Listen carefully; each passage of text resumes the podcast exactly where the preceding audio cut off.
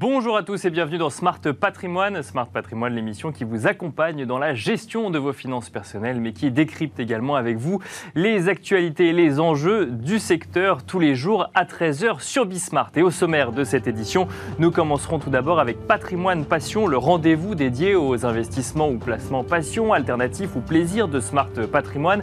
Et en l'occurrence, nous allons nous intéresser au financement du cinéma, mais via une manière un peu particulière, puisque nous allons parler d'un financement via une crypto-monnaie, le Clapcoin. Nous aurons le plaisir de recevoir sur le plateau de Smart Patrimoine pour en parler Joël Giraud, le directeur général de la diversité du cinéma français.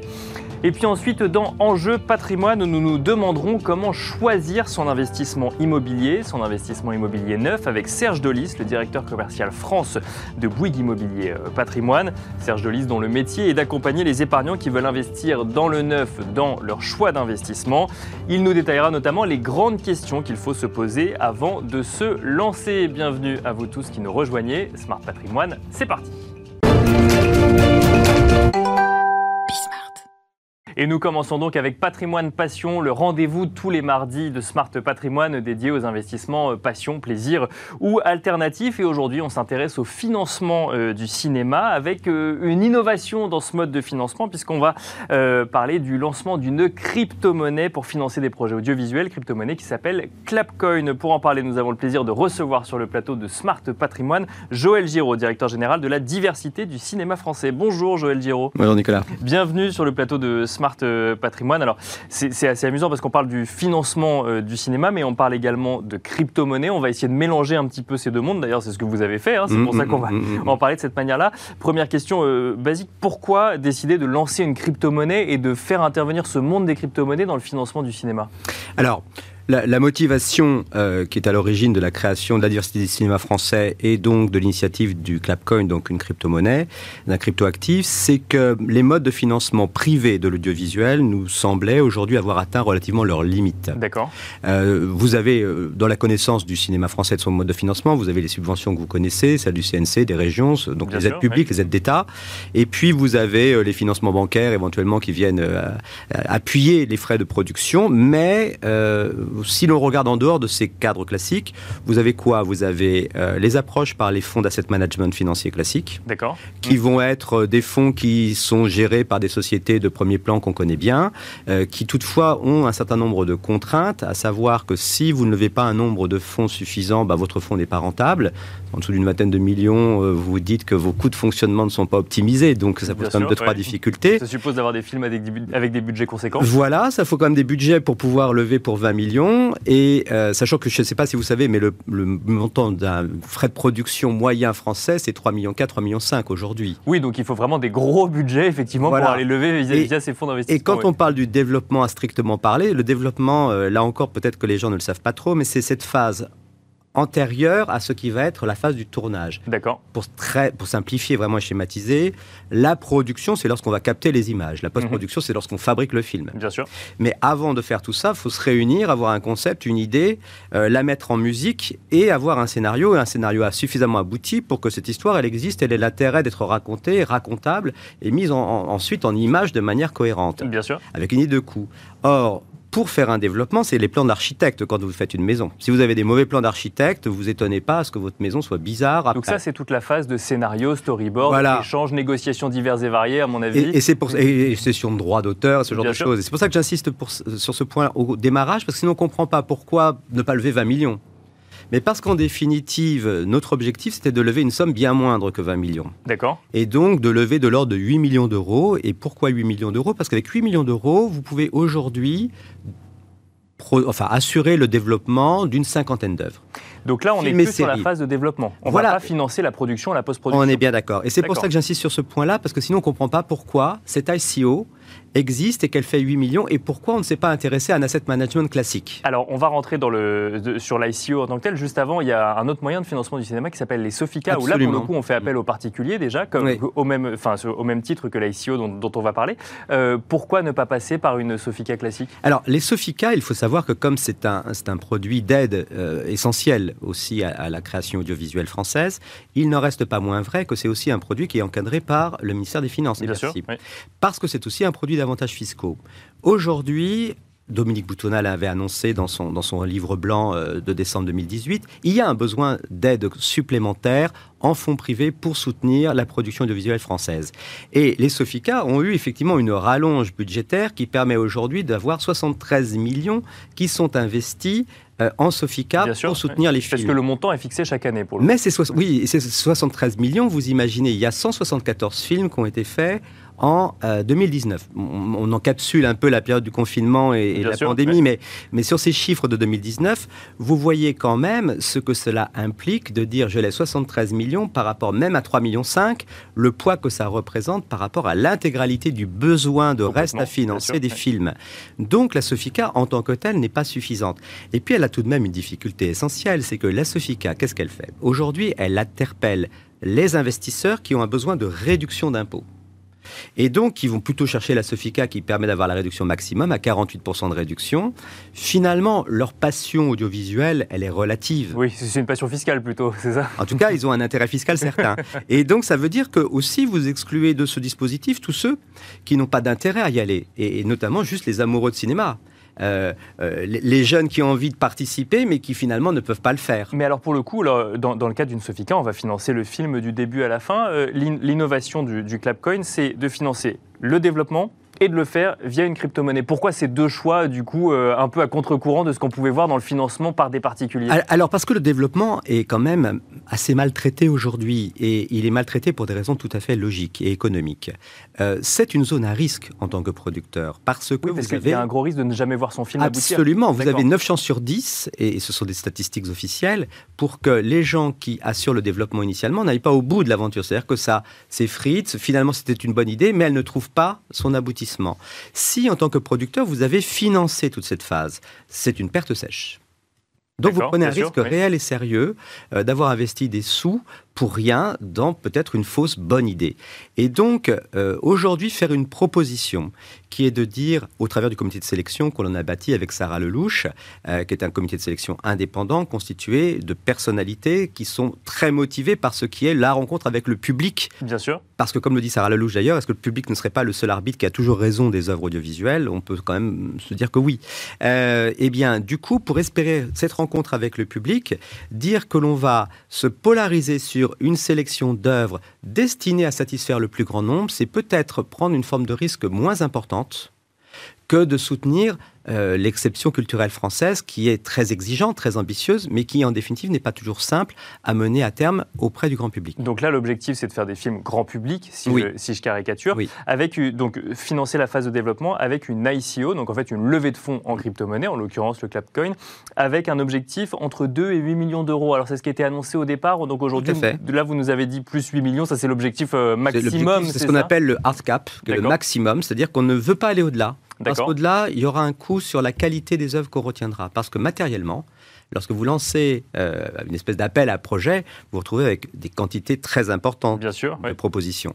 Et, donc, déjà, on en reçoit beaucoup alors qu'on n'a pas lancé l'ICO, donc, euh, donc on imagine. Et ce qui veut dire que matériellement, si vous voulez prendre le temps nécessaire pour répondre à tous les déposants, déjà on répond à tous les déposants, mhm. et on leur explique pourquoi éventuellement leur projet n'est pas retenu, ce qui leur donne des chances peut-être de le retravailler, d'aller le redéposer mieux à un moment ou à un autre. Mais surtout, c'est qu'il faut un temps matériel de travail énorme pour essayer de sélectionner la meilleure œuvre et ensuite pouvoir la reproposer à des producteurs qui seront amenés à l'acquérir en se disant bah, ce, temps de travail donc euh, de développement a été assumé par la DCF. Finalement, il y a un comité de sélection qui est tourné vers le grand public qui a plutôt pensé que c'était une bonne idée. Et de ce fait, c'est intéressant pour moi de me porter acquéreur. Et alors, comment ça se passe pour euh, l'épargnant qui serait intéressé par la ICO Ça veut dire que du coup, il va acheter euh, des clapcoins, il va les acheter en euros, il va passer, il va venir vous voir vous directement à la diversité du cinéma français. Il va passer par une plateforme qui existe déjà d'échange de crypto-monnaies. Alors, il va, il va nous, il va venir via notre plateforme dans un premier temps. D'accord. Et ensuite avec les plateformes qui sont compatibles avec notre blockchain qui est Tezos. D'accord. Euh, nous avons retenu Tezos parce qu'en termes environnementaux, il nous semble que c'est la meilleure des blockchains actuellement disponibles. Et euh, au surplus, elle a une énorme vertu, c'est qu'il euh, y a une installation à Paris. Oui, c'est ça, c'est une, blockchain française. On est d'accord. et que quand on soutient la diversité du cinéma français, nous, sommes une entreprise française qui paye ses impôts en France et qui a un partenariat avec Exaion, qui est une mhm. filiale d'EDF, spécialisée dans la blockchain. Et donc, nous sommes vraiment tournés vers l'environnement français. Et par conséquent, il nous semblait essentiel de conserver aussi un lien avec une blockchain qui ait et des vertus environnementales, qui sont fondamentales pour nous d'une part, mais d'autre part basées à Paris. Ce qui fait qu'on peut nous rencontrer tous, en définitive. Et donc, c'est quand même un atout considérable euh, par rapport à certains investissements au travers des cryptoactifs où on ne sait pas trop où on est Bien positionné. Sûr, et là, on revient effectivement sur les craintes vis-à-vis des, cryptoactifs. On peut nous trouver et au surplus, nous, on peut communiquer avec notre communauté d'investisseurs. Donc, c'est un des premiers intérêts pour celle-ci, c'est qu'elle sait sur quoi nous travaillons car nous sommes sur l'industrie du cinéma, donc l'industrie audiovisuelle, et par conséquent, nous sommes sur du tangible et du réel. Donc, nous pouvons communiquer sur nos projets, Bien sûr. dans une certaine mesure, même si ce sont les professionnels en définitive qui auront l'accès au catalogue euh, au bout du compte pour les acquisitions. Et donc, on les tient informés de ce qui se passe avec, entre guillemets, leur argent. Et ensuite, on achète du coup des Clapcoins directement sur la plateforme que Exactement. vous avez développée. Et, et, celles qui sont compatibles avec euh, Tezos et qui aussi répondent aux normes de l'AMF. Et alors, euh, ah oui, alors ça c'est très important effectivement de préciser effectivement que l'AMF est, est, dans la boucle. Un Clapcoin, ça vaut combien? Ça vaut 10 centimes d'euros. 10 centimes d'euros, oui. d'accord. Et euh, vous pensez que... Alors, effectivement, quand on parle de crypto-monnaie, parfois on parle de crypto actif, parfois on parle de stablecoin. Le, le Clapcoin a vocation à avoir sa valeur évoluer ou Alors, il y, a, y a pour, pour, essayer d'en donner à tout le monde, euh, il y a le stablecoin qui est euh, la monnaie refuge où, euh, je dirais, dans un contexte de crise comme on est en train de le découvrir depuis hier soir, euh, c'est plutôt assez rassurant d'avoir aussi un crypto-actif stable et dont la finalité est d'assurer un rendement dans la promesse que nous, on se sent en mesure de faire entre 5 et 7% annuel sur une durée qu'on recommande à 5 ans. Euh, en revanche, il y a une partie, une, une autre cryptoactif que nous avons mis en place qui s'appelle le luxe. Et donc, le luxe est cantonné à 100 000 titres émis. D'accord. Et donc là, la valeur du luxe va dépendre de, du montant global de l'ICO. Et là, ce sera la partie volatile de la monnaie. D'accord. Donc là, il y aura une possibilité pour ceux qui ont envie, effectivement, euh, de trader, on va dire, et donc de s'amuser à chercher de la profitabilité, d'aller sur l'horizon du luxe exclusivement, indépendamment du Clapcoin. Mais le Clapcoin, lui, est totalement dédié à la production industrielle de l'audiovisuel.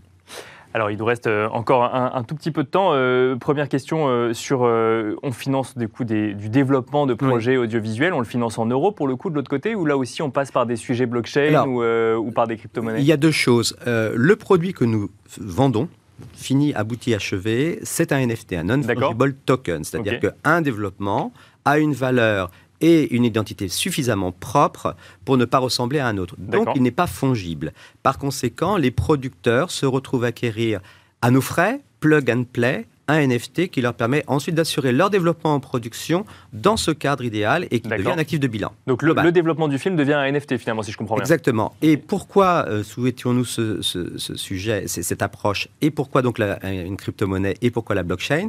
C'est parce que la blockchain permet de garantir l'inviolabilité de l'intégralité des éléments qui constituent le développement. Bien sûr. Et l'œuvre future. Ce que ne permettent pas de la même manière l'intégralité des autres modes de développement. Donc c'est pour ça que nous avons retenu celui-ci et pourquoi le recours à la blockchain était nécessaire. Mais ça veut dire qu'il euh, y aurait moins de plagiat sur un scénario, par exemple, qui aurait été écrit Ou là, pour le coup, que, ça va... Alors, c'est même pas une question de plagiat, c'est une question de certitude de la titularité des droits. D'accord. C'est-à-dire ah oui, que c'est comme si vous preniez date certaine instantanément. C'est-à-dire que, comme vous savez que la blockchain, pour faire très court, c'est, un ensemble de données qui sont sécurisées entre deux temps, Bien sûr. dire une oui, dizaine de minutes entre les deux. Tout ce qui se passe dans cet univers est sanctuarisé. Donc c'est la sanctuarisation. Et on de peut remonter effectivement sur, euh, au, au tout début du projet, complètement. Absolument. Et donc là, vous garantissez l'intégralité des droits sur l'intégralité de la chaîne. Alors, euh, dernière question euh, rapidement, comment est-ce que ce- ce- cette innovation est vue par le monde du cinéma? Parce qu'effectivement, là, on vient, on vient casser un petit peu les, les- les codes établis. Et en plus, alors on n'en a pas parlé, on n'aura pas le temps d'en parler dans cette émission, mais il y a un certain nombre d'idées reçues également sur les crypto-monnaies. Comment est-ce que du coup, le fait de créer une crypto-monnaie pour financer le cinéma est reçu par le monde du cinéma? Alors d'abord avec, avec euh, intérêt et surprise. Euh, intérêt parce qu'il y a déjà plusieurs tentatives qui ont lieu dans ce domaine et que donc on sent qu'il y a quelque chose qui se passe. Euh, il y a un besoin pédagogique d'être euh, très, très pertinent dans notre explication et long dans notre explication parce que c'est nouveau et que c'est un peu inconnu. Mais aujourd'hui, il y a une réelle attractivité, notamment on le voit auprès de maisons de production et pas des moindres, qui aujourd'hui discutent avec nous pour déjà anticiper euh, les futures acquisitions. Bien sûr, et puis on imagine que l'appétence des investisseurs pour les crypto-monnaies de Mm. manière générale euh, intéresse euh, évidemment tous ceux qui veulent lever des fonds sur, sur, sur tout type de projet. Merci beaucoup Joël Giraud d'être venu nous Merci, présenter Nicolas. le Clapcoin. Je rappelle que vous êtes le directeur général de la diversité du cinéma français. Merci à vous de nous avoir suivis. On se retrouve tout de suite dans Enjeu patrimoine. Et nous enchaînons à présent avec Enjeu patrimoine où nous allons tenter de lister ensemble les grandes questions qu'il faut se poser lorsqu'on veut investir dans le neuf. Et pour cela, nous avons le plaisir de recevoir sur le plateau de Smart Patrimoine Serge Delis. Bonjour Serge Delis. Bonjour Nicolas. Bienvenue sur le plateau de Smart Patrimoine. Vous êtes directeur commercial France de Bouygues Immobilier Patrimoine, donc la filiale de Bouygues Immobilier qui euh, s'intéresse euh, bah, à la gestion de l'épargne et du patrimoine de futurs potentiels investisseurs. On trouve intéressant de revenir avec vous sur les grandes questions qu'il faut se poser quand on veut investir dans le neuf, justement, puisqu'en fait, euh, Bouygues Immobilier ne propose que du neuf, pour le coup. Quelles sont les grandes questions qu'il faut se poser quand on veut faire un investissement immobilier? Serge Delis, on commence par quoi? Alors, moi, je pense qu'une des premières questions à se poser, c'est de se comment est-ce que je peux me faire accompagner? D'accord. Comment est-ce que je peux me faire accompagner dans cet investissement? Euh, et euh, cette personne, c'est ces gens qui vont vous accompagner, comment connaître vos objectifs. D'accord. Parce que les objectifs sont assez précis, euh, sont secret du patrimoine. Bien sûr. Euh, protéger ses ayants droit, euh, préparer sa retraite. Et derrière, on va avoir des supports qui vont nous aider à faire ça, qui vont être les réductions d'impôts. Et euh, cette personne qui va vous accompagner va faire avec vous ce qu'on appelle, nous, un bilan patrimonial. D'accord. Quelle est votre situation actuelle? Donc on commence par l'actuel avant de se poser la question de la stratégie et des objectifs Exactement. Et dans 10 ans, dans 12 ans, dans 15 ans, comment est-ce que je me vois ou comment je souhaite que ma situation soit? Donc ça, c'est se faire accompagner aujourd'hui par des gens qui sont en capacité de vous accompagner. Et chez nous, on a quelque chose de très spécifique, c'est que nos conseillers sont des conseillers en patrimoine immobilier uniquement, donc qui ont une connaissance complète de l'immobilier, qui sont à même de pouvoir vous accompagner pour définir cet objectif. Donc on commence en fait par déterminer un petit peu euh, son patrimoine, on prend la photographie de son patrimoine actuel et ensuite donc du coup vous nous avez listé trois objectifs différents, c'est-à-dire que euh, faire grossir son patrimoine et protéger ses ayants droit par exemple, c'est deux objectifs euh, bien distincts selon vous. Exactement. Alors on peut on peut les mettre ensemble parce que on peut aussi, mais quel est l'objectif principal? Si l'objectif principal est de protéger mes ayants droit, le conseil qu'on va vous donner et le support sur lequel on va partir n'est pas forcément le même que celui pour uniquement se créer un complément de retraite. D'accord. Sur lequel on irait peut-être plutôt sur du loueur meublé non professionnel, alors que de l'autre côté, on est quand même dans une création de patrimoine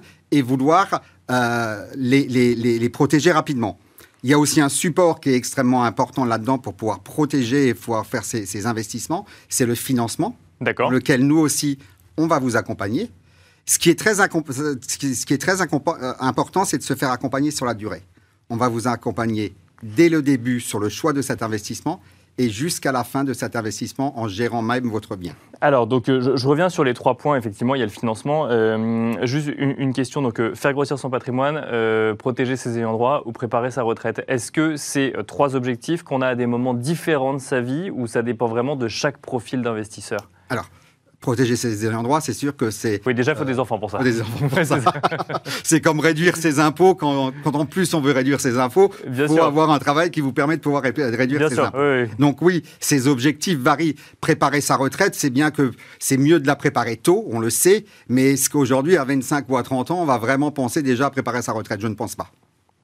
Alors, donc du coup, ensuite, euh, le sujet financement, ça veut dire que quand on veut investir dans l'immobilier, effectivement, il faut penser à la capacité euh, de le faire. Donc, il faut avoir quoi? Déjà une épargne suffisante pour penser à investir dans l'immobilier. Il faut, euh, il y a un montant minimum avant de se lancer dans un investissement immobilier? Alors, Aujourd'hui, les banques demandent 10% d'apport personnel. Bien sûr, quel que soit le projet immobilier. Ça quel que soit le projet immobilier. Avant, on pouvait tout financer. Donc, au moins avoir de quoi payer ces 10% et je dirais les frais de notaire. À partir de là, le conseil que nous on donne et qui est le meilleur conseil, puisque on va jouer sur le levier du financement euh, c'est de faire du financement, c'est de financer son bien. Et là, on a des partenaires qui vont vous accompagner dans le montage de ce financement. Donc, ce que, vous dites, c'est que dans, le contexte actuel, il vaut mieux euh, aller faire financer par un crédit son investissement en immobilier plutôt que de le financer sur fonds propres, c'est ça ou... De tout temps. De Pour moi, c'est beaucoup plus pertinent. Et pourquoi de tout temps? Alors Parce que là, effectivement, on a, on a un contexte de Toba, c'est pas toujours le cas. Pourquoi de tout temps, il vaut mieux aller le financer avec euh, l'argent de la banque plutôt que ses deniers personnels? Aujourd'hui, quand vous partez sur un investissement financier, vous avez, la, vous avez le levier des, des, revenus fonciers. Mhm. Et sur les revenus fonciers, vous pouvez déduire inversement à, à sa résidence principale les intérêts d'emprunt. D'accord.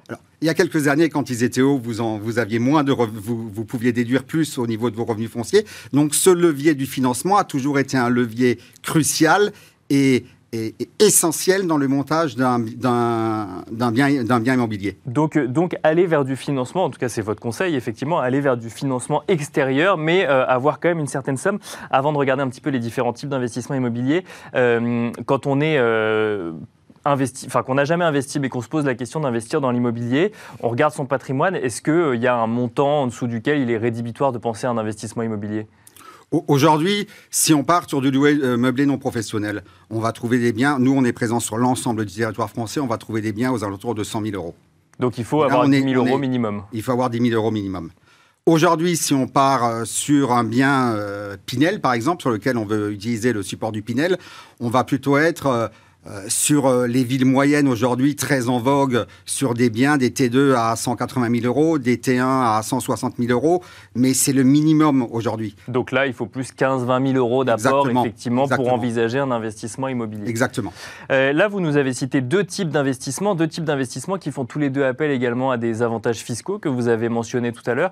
quand on va dans l'immobilier neuf, on y va au départ pour des raisons fiscales ou qu'est-ce qui motive l'investissement dans l'immobilier neuf? Alors, les raisons fiscales, oui, mais aujourd'hui, euh, on est aussi euh, parfois euh, poussé. on sait qu'on a de moins en moins de biens disponibles et de l'ancien aujourd'hui dans certaines villes où avant il y avait pléthore d'offres. Aujourd'hui, l'offre est beaucoup moins importante que la demande.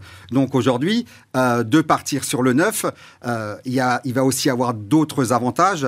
Et pour moi, aujourd'hui, un avantage qui est crucial c'est euh, l'empreinte qu'on va mettre euh, sur cette planète avec un bien immobilier. Et aujourd'hui, dans des biens neufs, on va euh, aujourd'hui, on est très axé nous sur l'empreinte et entre autres l'empreinte qu'on va laisser sur l'environnement dans les années à venir. Et moi, je pense qu'aujourd'hui, dans un investissement immobilier, c'est crucial de faire attention à cette chose-là. Donc, c'est-à-dire, parce que le neuf serait quoi? Plus respectueux de l'environnement ou en tout cas plus respectueux des dernières normes environnementales? Tout à fait. Euh, aujourd'hui, euh, depuis, euh, pour tous les permis de construire déposés depuis le 1er janvier 2021, on, 22, on est sur la norme RE 2021, qui aujourd'hui est beaucoup plus respectueuse de l'environnement et qui a ce volet environnemental dans la réglementation qui était moins présente avant. D'accord. Et aujourd'hui, certains promoteurs sont même en avance là-dessus. Nous, aujourd'hui, notre référence, c'est 2025. Et donc, euh, Parce qu'il y a une nouvelle norme à venir en 2025 Les normes évoluent tout le temps. Il y a une nouvelle norme à venir en 2025. Et nous, aujourd'hui, euh, on est en RE 2021, puisque, euh, RE 2021, puisque c'est la réglementation thermique en vigueur. Mais déjà, on avance sur cette réglementation parce que notre référence, c'est 2025. C'est ça, donc il faut systématiquement euh, prendre un petit peu de. anticiper les, les, nouvelles normes. Alors, vous nous avez mentionné deux types d'investissements, LMNP ou euh, Pinel. Alors, on va commencer par LMNP, euh, on en parle souvent dans cette émission, loueur meublé non, professionnel. à quoi est-ce qu'il faut faire attention Quelles sont les questions à se poser avant d'aller vers du loueur meublé non professionnel? Donc, à savoir, j'achète un bien, je le loue, mais je ne suis pas un, un professionnel de la location immobilière. Alors, moi, aujourd'hui, je pense qu'il y a une chose cruciale, c'est que, par exemple, si on part ce qu'on appelle une résidence étudiante, être sûr qu'il y a des facultés ou des étudiants qui sont à proximité. D'accord. Aujourd'hui, c'est pas toujours le cas pour le coup. non, c'est pas toujours le cas. Aujourd'hui, on sait, il y a une chose qui, qui a été définie. Un étudiant euh, c'est une demi-heure maximum de déplacement. Si aujourd'hui, euh, cette résidence est à plus d'une demi-heure des facultés ou des universités, je pense qu'il faut se poser des questions. D'accord. Elle ne remplira pas son objectif initial, à savoir accueillir des étudiants. D'accord. Donc en fait, il faut se poser la question de savoir la, la promesse du, de l'immeuble correspond bien euh, à, à, ce qui vous a été annoncé. Tout à fait. L'emplacement reste aujourd'hui extrêmement important dans l'immobilier. On le dit de tout temps. Euh, l'emplacement, l'emplacement, l'emplacement. Mais c'est vrai que l'emplacement, aujourd'hui, c'est la première chose qu'il faut regarder. D'accord. Et est-ce qu'il y a d'autres choses qu'il faut regarder toujours sur ce LMNP L'emplacement, si aujourd'hui euh, ben il y a une vraie demande, si aujourd'hui, enfin faut savoir euh, est-ce qu'aujourd'hui il y a vraiment des étudiants pour euh, louer dans cette ville.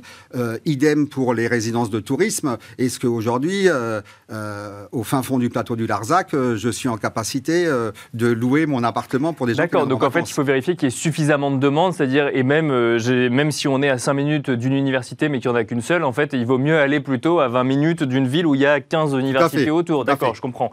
et au niveau nouveau avantage fiscal. Alors, au LMNP, il faut faire très attention à rester en LMNP pour le coup. Il ne faut pas passer en loueur meublé professionnel parce que là, fiscalement, c'est plus du tout la même chose. Alors, fiscalement, c'est plus la même chose.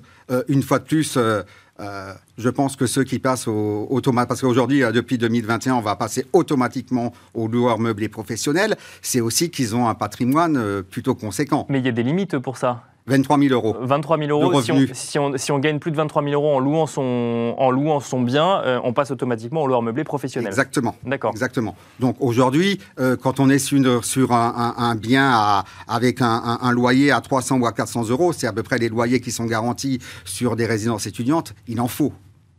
Il en faut, effectivement. Donc ça, c'est le LMNP. Et il y a, alors, il y a le Pinel. Le Pinel, euh, les, épargnants sont un peu perdus parce qu'il y a le Pinel ancienne génération, il y a le nouveau Pinel qui doit arriver. Euh, le, Pinel ancienne génération a été du coup euh, continué pour l'année 2022. Quelles questions faut-il se poser avant d'aller sur du Pinel? Et première question, est-ce qu'il faut attendre 2023 avant de se lancer, avoir le nouveau Pinel? Ou est-ce que en fait, ça reste intéressant aujourd'hui? Alors, bien sûr que ça reste intéressant aujourd'hui.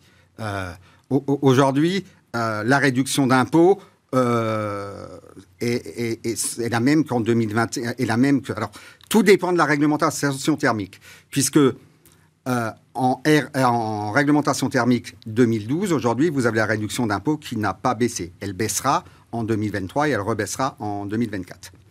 Euh, alors que si on part sur la, la, réglementation énergétique 2021 que j'ai évoquée avant, vous resterez au même niveau de réduction d'impôt en 2023 et en 2024. D'accord. Et alors, quelles questions faut-il se poser avant d'aller vers du Pinel euh, Quelles questions faut-il se poser en tant qu'épargnant avant d'aller vers du Pinel? La même chose que pour le L'emplacement. L'emplacement, l'emplacement, l'emplacement. L'emplacement, l'emplacement, l'emplacement. Est-ce qu'aujourd'hui, euh, la, la, résidence euh, répond à la réglementation thermique en vigueur ou est-ce que je souhaite avoir une empreinte moins marquée l'environnement et donc là je ferai je j'irai vers des promoteurs qui dès 2021 sont en, en RE 2021 avec une résidence en RE 2021 et la dernière chose, l'accompagnement par le promoteur. Ça, c'est pour moi essentiel, l'accompagnement dans la découverte de ses objectifs. D'accord. Puisque c'est là où on peut se tromper, c'est quand on a mal découvert son objectif. Et aujourd'hui, l'accompagnement sur la durée, l'accompagnement pendant le, pour aller chez le notaire, l'accompagnement sur la construction du bien, l'échange constant avec le promoteur, savoir où est-ce qu'on en est, si ça avance. Euh, Alors, justement là-dessus, effectivement, euh, on, a reçu plusieurs promoteurs immobiliers dans cette émission qui nous disaient qu'une des difficultés, c'était de faire sortir les immeubles de terre. Est-ce que ça, c'est de nature à, freiner les investisseurs ou les épargnants? Non, alors. Euh, aujourd'hui, tous les promoteurs sont confrontés à cette difficulté de sortir les permis de construire. Aujourd'hui, ça ne freine pas, puisque on est, comme je vous le disais, sur un marché qui est plus demandeur qu'offreur. Donc euh, aujourd'hui, dès qu'il y a une résidence qui sort, que l'emplacement est, bon, on en revient à cette euh, sélection-là. Aujourd'hui, on, a toujours nos investisseurs qui sont présents. Merci beaucoup euh, Serge Delise de nous avoir détaillé les grandes questions qu'il faut se poser quand il s'agit d'investir euh, dans l'immobilier. Alors l'immobilier neuf et en particulier deux dispositifs qu'on a traités, à savoir le LMNP et le dispositif euh, Pinel. Serge Delise, je rappelle que vous êtes directeur commercial France de Bouygues Immobilier Patrimoine. Merci beaucoup. Merci. Et merci à vous de nous avoir suivis dans Smart Patrimoine. Je vous donne rendez-vous demain pour un nouveau numéro, donc à 13h sur Bismart. Et d'ici là, je vous invite à retrouver le replay de l'émission et évidemment à nous écouter en podcast sur toutes les plateformes de podcast.